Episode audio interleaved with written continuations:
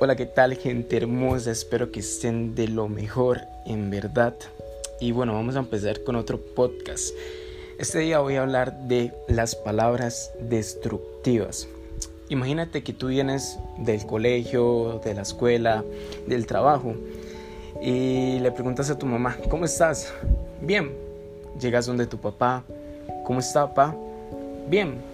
Llegas donde tu hermano y le dice, ¿qué tal? ¿Qué? ¿Cómo le fue en el día? Súper bien. Vaya, esta es una palabra sumamente destructiva. A veces utilizamos palabras que realmente no nos permiten la posibilidad de interactuar de una mejor forma.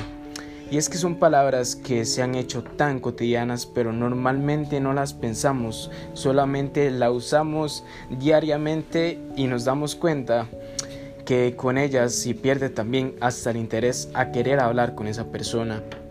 Como por ejemplo, ¿cómo pasaste el día? Súper bien. a veces solo cambias cuatro letras por siete letras. Muy bien. Entonces, ¿qué pasa con esto? Pierdes la posibilidad de interactuar y realmente no tiene sentido. Como esta, ¿qué estás haciendo? Nada.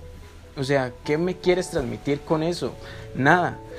Es, son palabras que realmente se notan tan destructivas, pero las hemos dejado colocarse dentro de nuestras vidas tan normalmente que ya forman parte de nosotros.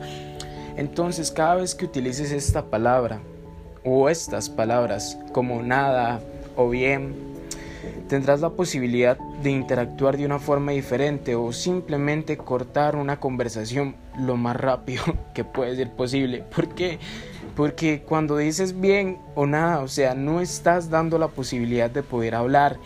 De lo contrario, si te preguntan, oye, ¿qué tal? ¿Cómo fue tu día? Bueno, hice esto, me fue mal en esto, me pasó esto, y así empiezas a hablar normalmente.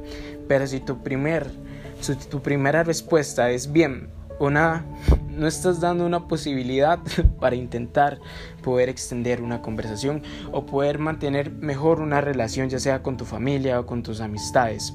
Entonces mejor piénsalo un poco más y cada vez que vayas a responder, mejor piensa cómo hacerlo, ¿ok?